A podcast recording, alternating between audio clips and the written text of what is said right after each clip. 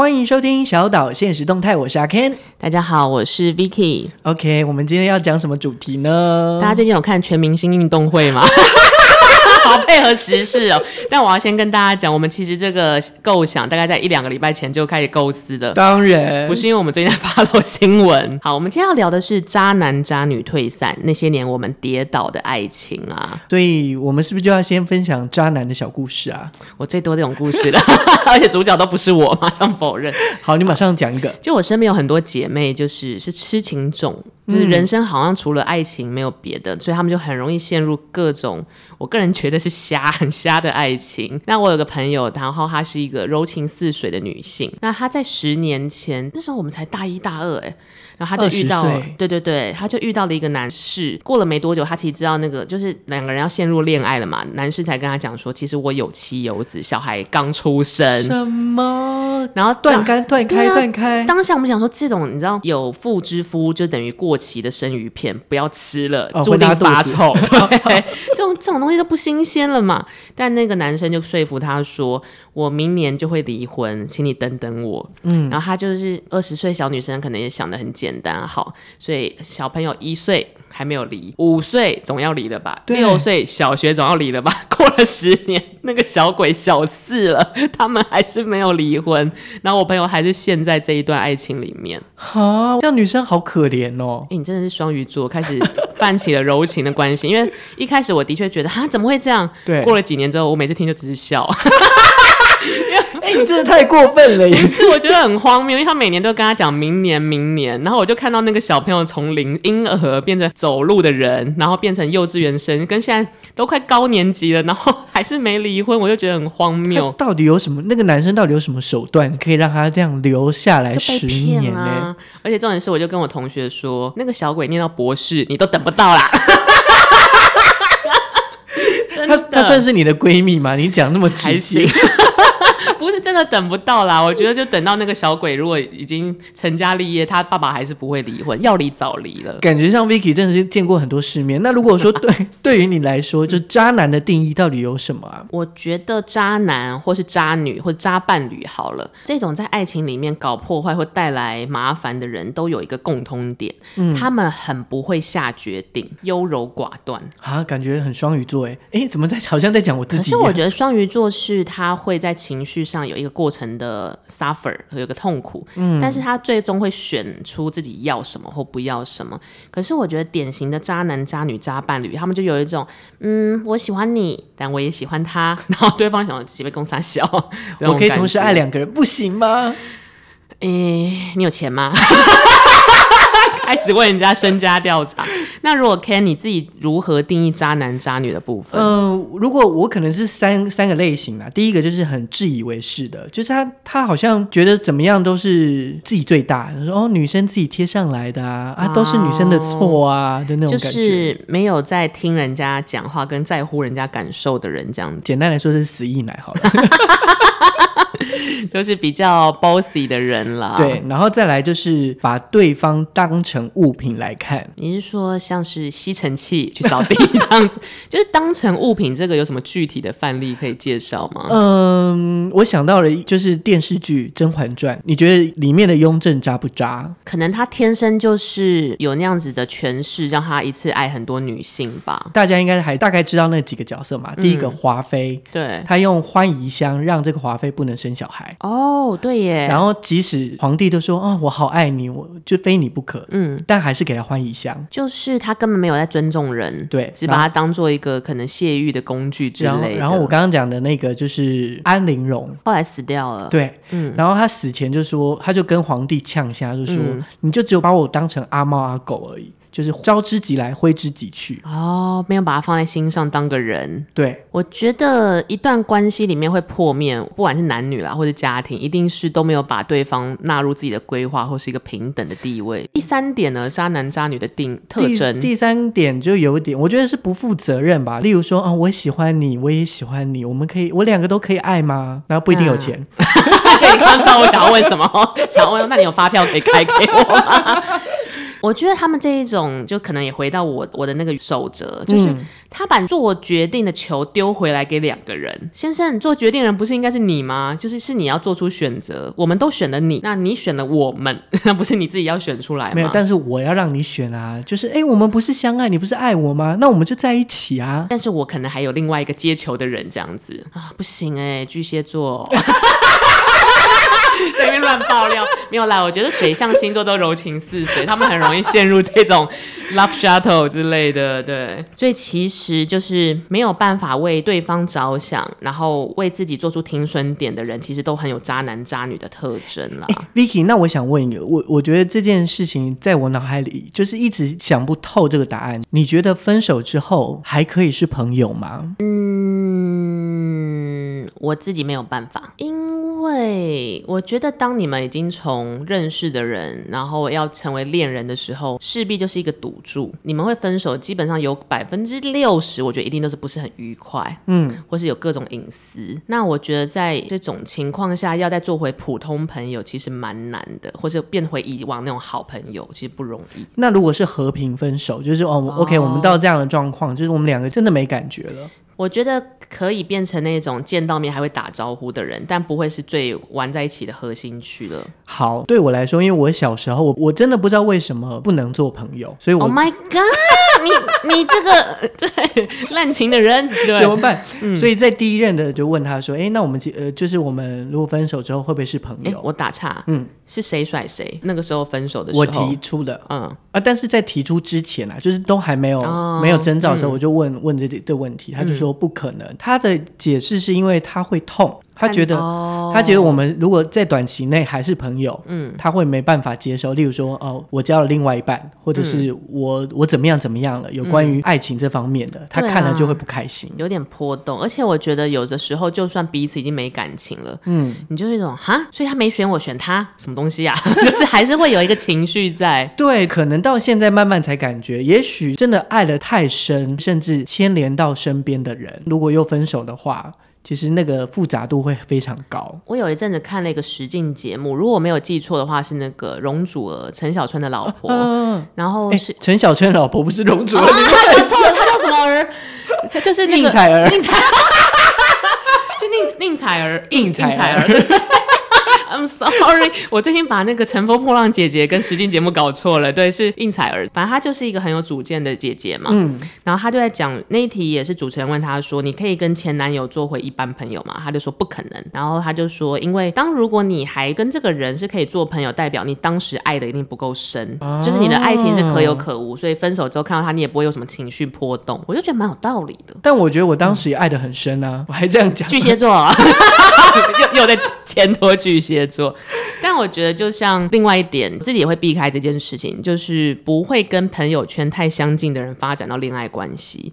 因为一旦破面或没有什么好结果，你就朋友也会消失了耶。我觉得这个成本太高了，而且年纪越大，朋友就越来越少。对啊，想说算了，而且你好，比如说你跟你的好朋友吵架，变成情侣之后吵架，那你们一定会找共同朋友说要评评理，你就把大家也牵扯进去了啊，我就觉得太难看了。可是男生会会找共同朋友诉苦吗？我觉得男生会以一种隐晦的方式诉苦，管他很机车，我没做什么这样子，对我很任性，就这样。那女生可能巨细靡遗说什么他。那天打电话给谁谁谁，但怎么样都是抱怨啊，这种感觉。哎、欸，好啊，那如果说我们来超渣特征大调查，有没有什么经典语录？对，这种东西呢，在网络上 Google 一定一大堆，但是超级多的。我们跟 Ken 研究了一下，就综合了四大经典。嗯，那 Ken 听听听看哦。好，第一句是：如果没有女朋友。我肯定会追你。我觉得这句话对你来说是伤的重吗？可是我不会这么说啊。那如果是你被这么说呢？就是你有一个在暧昧中的人，然后他就说：“如果我没有男朋友的话，我肯定会追你之类的。”你会觉得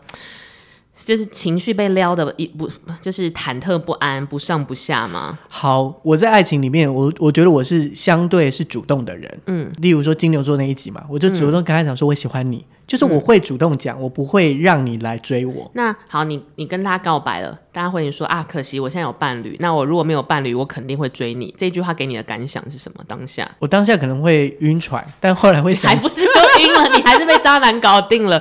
那你会不会觉得说，好，所以都是因为有那个他有那个伴侣，不然早就是我。因为就我觉得这句话对我来说，如果好，比如说我跟 Ken 告白，嗯，那你回我说，哦，不好意思，我现在有伴侣，但是我没有的话，我一定追你。我觉得这个对他当时交往的人超不尊重的耶。嗯，怎么说？就是呃，我也蛮喜欢你的啦，但拍谢这边有了一个人先上车了哈，等他下车之后，我们再来想想。所以某种程度就是，嗯、我如果没有女朋友，我肯定追你。那我追到你之后，我喜欢另外一个人的时候，你肯定下车。就对他来说，每个人都是可以随时上下车，而且还不是他自己请上下车，还蛮渣的。对啊，我就觉得他把决定要不要跟你进入恋爱关系的这个球丢给了他的伴侣，关他屁事啊！嗯、啊这种感觉。我会觉得这句话很讨厌，你要要就要，不要就不要。不要就不要。好，第二句渣男经典。不想耽误你，你值得更好的人。这句话听起来很 OK 啊。有一句类似的话，就是说，比如说我配不上你，你值得更好的人。你听到当下一定会觉得自己很重要，或者是对方为自己着想，对不对？对。但你稍微再冷静一点哦，你就发现这句话意思就是说，我们差不多到这里就好，我有更喜欢的人了。其实他就是要表达他现在要撤了，嗯，但是想要让你有一个台阶下，所以他就是说。我太烂了啦，我配不上你，那那我们到此为止。所以这就是一种暖渣男，以退为进。嗯，他其实就想走人了，比较高阶一点。对，但他怕怕被骂 这种感觉。哎、欸，那我想问一下，嗯、你觉得徐志摩是个渣男吗？他不是有三三任吗？呃，张原本的太太姓张吗？啊，张幼仪、张幼仪、林徽因，然后陆小曼。对，嗯，与其说渣，我觉得这个人可能一生都被宠坏了。哦，对，然后这些女人都宠着他，可能只有林徽因比较精明一点，这样。就是徐志摩给林徽因的情诗里面，他有写、嗯、写了一句话是。若你安好，便是晴天。你不觉得好暖吗？我觉得若你安好，你是说我今天心情好，太阳就会放晴。对，可是外面如果下雨怎么办？那我就撑着伞啊，我就撑着伞。你好会哦，双鱼座，双鱼座，这个也是。如果讲白，你会被撩到吗？讲白话一点，是不是你心情好，我也心情好？对，我会觉得有一点开心。可是因为双子座本质蛮理智的，就是开心完就说哦，好好好。当然，全世界开心，大家都会开心嘛，我就会恢复这个理智。嗯是因为我已经突破这个是话术，因为我也很常跟人家这么讲。因 为导演你开心的话，我也开心哦，这种感觉。下个月还要发案子给我们哦，嗯、所以我大概知道那个真心的成分有占多少。哦，就呃，所以就是真心的成分的占比，这个有点浮夸啦。对啊，你你想想看，你都不会对你爸妈讲这种话的。爸爸你开心我就开心，那有这回事？对，对。好，那我们下一个渣男女。第三个，你给我的感觉跟别的人不一样。哦，我觉得这个也很高招哎，他会让你以为自己是全世界最特别的人，但其实每个人都不一样。对啊，你就突破那个盲点，而且他就是也不告诉你答案，不告诉你他喜不喜欢你，要不要跟你在一起，他只告诉你你在我眼中看起来非常特别。哎，真的是很高阶的不负责任哎，就又把球丢给你了。对啊，对，但如果你被暧昧中的人讲这一句话，你给我的感觉跟全世界其他人都不一样，你会回什么？我不相信。为什么这个时候就变理智了？为什么？我觉得太夸张了。但是我有一次遇到我一个朋友，然后他就是对 party 上的某一个人一见钟情。嗯，那我说你疯了，我们参加这个 party 才过了不到两个小时。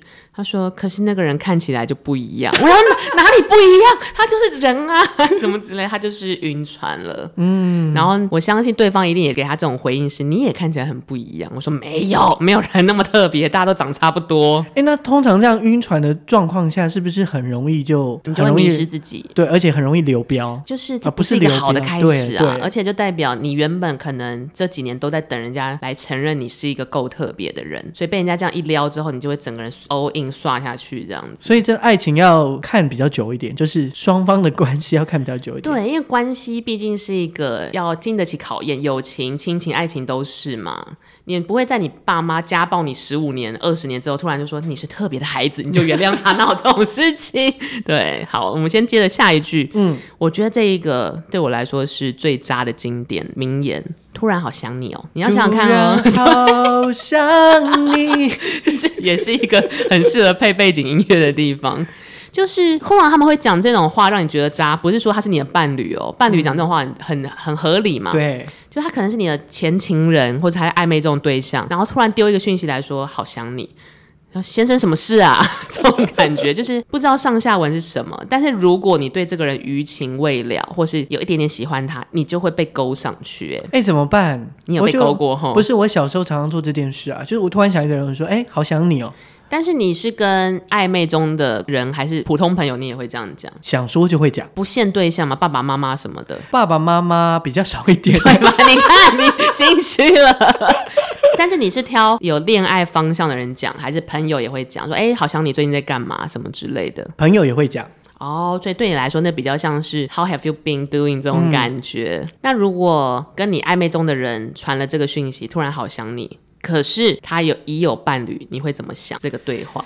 因为如果是没有伴侣的话，就很自由嘛，反正是要要或不要，我不会找有伴侣的哎。至少我现在没有，嗯，到目前为止没有。但是他如果也都不给你一个答案，一直跟你这样牵扯很久，然后也不给你一个暗示或什么的，然后若即若离，又突然传来一个突然好想你，我就会想办法断掉。哦、就，是想要不不要扯那么久。金牛座那一集啊，嗯，就是、哦、呃，我们一起出国玩，然后回来，我就觉得不能在一起了，撑不下去了。就是我就就我不想要没有答案的，就要你就我们在一起，不然。你就说我们不要在一起，这个就是渣男的招啊，就是他就把战线拉得很长，啊、比气长，我觉得很可怕。我们可以来聊聊现在社会上有什么知名的实际的例子，比如说罗志祥哦，虽然我们 平常很少连名带姓的在 p o c k e t 聊到，但我想罗志祥已经已经是一个社会现象的新闻。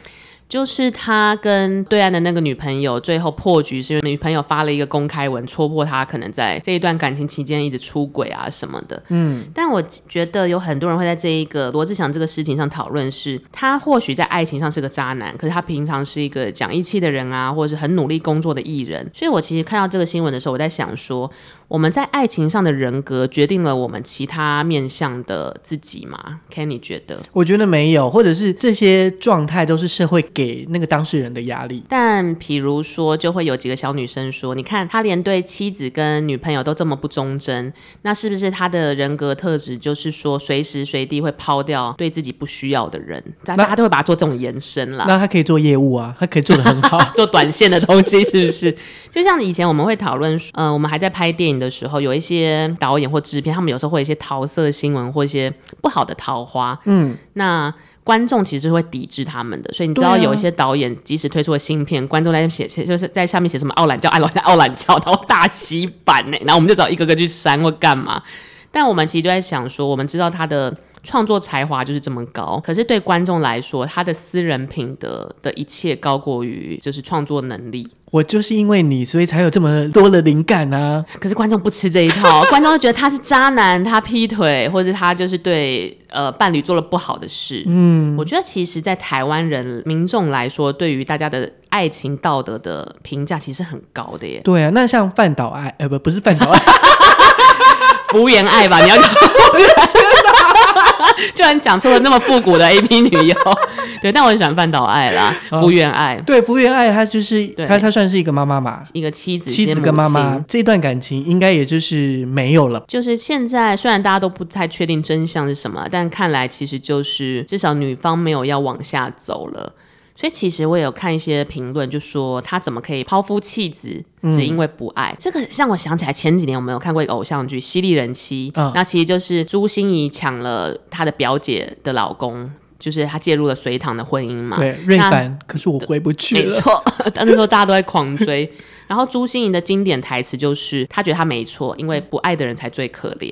嗯，不爱最大，爱也最大。那 Kenny 自己觉得当，当好，比如说一段感情可能被介入，或者是对方就是头也不回要走了，只是他只告诉你，因为我不爱你了，或者这这个感情对我来说已经不再有真爱了，你可以接受吗？呃，从两个阶段，就有没有小孩这件事好了。嘿，哦，家庭如果没有小孩的状况，我我就放他走好了，长痛不如短痛。所以在你的想法里面，爱很重要。嗯，所以没有爱的话，大家能撤就赶快撤。对啊。那即使你是一个被逼退的人，然后对方只告诉你说，因为我不爱你了，你就会说好，那我撤这样子，把东西收一收，这样子一天就打包。我，我在想，我到底是有自信还是没自信？嗯、我可以选择，如果你你喜欢对方，那你就去哦。但你喜欢我，你就会继续跟我在一起。我自己的话会觉得责任最大，哎，就是还是情侣的话，当然只讲爱情，我觉得很简单。然后不爱大家就赶快撤哦。但如果进入了一个法定关系，比如说婚姻或是家庭，那我就会说好，那我们坐下来聊，我们还要一起组队打怪吗？不管有没有爱什么，我就会往这一块去想啊，好理智哦。那你的容忍程度到哪里？我曾经跟我的朋友聊过，劈腿跟出轨跟嫖妓什么，我都是可以接受的。欸、你你真的很厉害哎！我自己的方式是，呃，又偷吃学妹了，那我可能坐下来说，好，那你告诉我前因后果，你为什么要这么做？嗯，你做这个事情的好处是什么？你告诉我。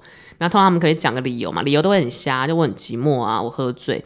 那我会判断那个理由是不是我可以接受的理由。他说我喝醉，我说好，那就这样子，下次少喝一点，结束，这件事就过了。哈、欸，那如果另外一种就是我的另外一半出轨了，那我也出轨好了，一人欠一次。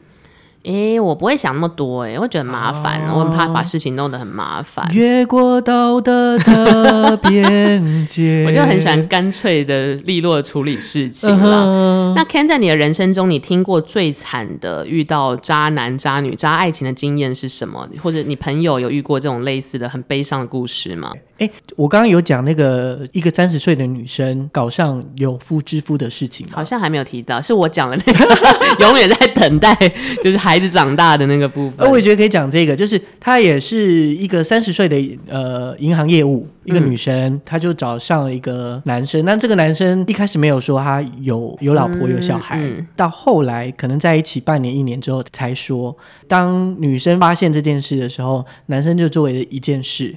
一哭二闹三下跪，他不是往上，他往下 下跪，对，他就哭，这是我的错，我我很我早早就想跟他离婚了。那女生吃这一套吗？吃哎、欸、，Oh my。God, 这么难，这么窝囊，这么窝囊。而且这个男生，我也不知道到底有从哪个角度去想，就是他会叫女生去，嗯、他可能月薪十万块好了，嗯、他就要花九万块去呃去买房子，嗯，就就他就买了一间房子，然后名下虽然是女生的名字，嗯，可是就让女生背负房贷很辛苦这样，然后男生也没有要付钱啊。我觉得这听起来有点控制狂。他说，因为这样对你很好，买房地产很棒，也不不去衡量是不是女生真正的需求，或是她可以负担。这个人就是个自私的人。然后那个下跪只是一个老招，跪下去又不用钱。你要我跪，要跪一百次啊，有发票可以开的话，真的就跪一百次。对啊，那、你说这个男的吗？对，他就哭跪，然后就原谅。好了，我觉得你的女性朋友上辈子已经欠他什么，只能是冤亲债主的概念。那 Vicky 你嘞？我自己有，我们刚刚在讨论所谓的渣男渣女，可能就是过程中他有第三者、有家庭什么，就是说谎不诚实嘛。另外也想讲一个东西，就是他们不负责任的走了。说谎我觉得就是算了，因为我有个朋友，她就是有一天她男朋友也是没有任何 sign 的告诉她，就说：“哎，我觉得我们差不多要分手了。”然后想，哎，不是不是前几天还玩得很开心，或干嘛？然后他就说，为什么？为什么？就是就觉得要要讨论一下嘛。结果后来隔天早上他醒来的时候，他的同居男友所有的行李都不见了，哦，直接落跑，直接落跑，消失，然后换电话找不到人，然后甚至杀到那个男生的老家，因为他们是同乡去找他，也是避不见面。那我的女生朋友因此受到了很大的打击，所以得了一些精神上的失调的病，这样子，嗯、至今还在治疗。所以我觉得就是你要走可以，但没有人这样做事的啦。就是你好好讲嘛，对啊。对，那我们到底要不要原谅这些渣男渣女的？咦，我觉得这个又跳回我刚刚那个，我是完全可以接受伴侣外遇、吃鱼喝茶的人，我是会原谅他们的。哈，那那有没有那种，嗯、例如说他到哪个界限你就不能接受的？哦，他如果卷款潜逃，这个就没有办法，我会气死，我真的会气死。对，界限吗？我想一想哦，越过道德 的说跟我姐搞在一起啊，这个真的是太难看了。对，年夜饭又出现这样子。对，嗯，我觉得我其实都还算可以接受，哎，而且我会觉得说，你如果想要做一些很渣的事，或想要玩一些很大的，我拜托你赶快先玩。哦，我有一个外遇逻辑，就是我现在劝大家在二十六岁的时候赶快能玩就玩，能玩就玩，想多批，想外遇，想干嘛就这之类的，拜托你就是都去嫖妓什么，拜托你，因为你在二十六岁干一些各种龌龊的事情，你的成本比较低，了不起被打巴掌，嗯、了不起下跪就讲了不起赔一点小钱。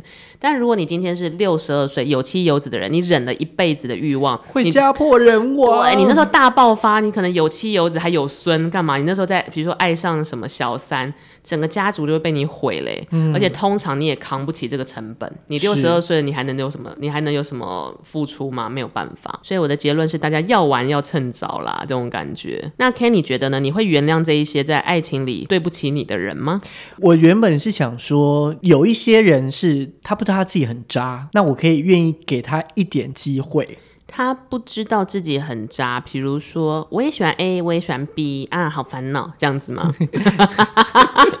我觉得我好像对对自己脱罪一样。你是不是也干过这种事？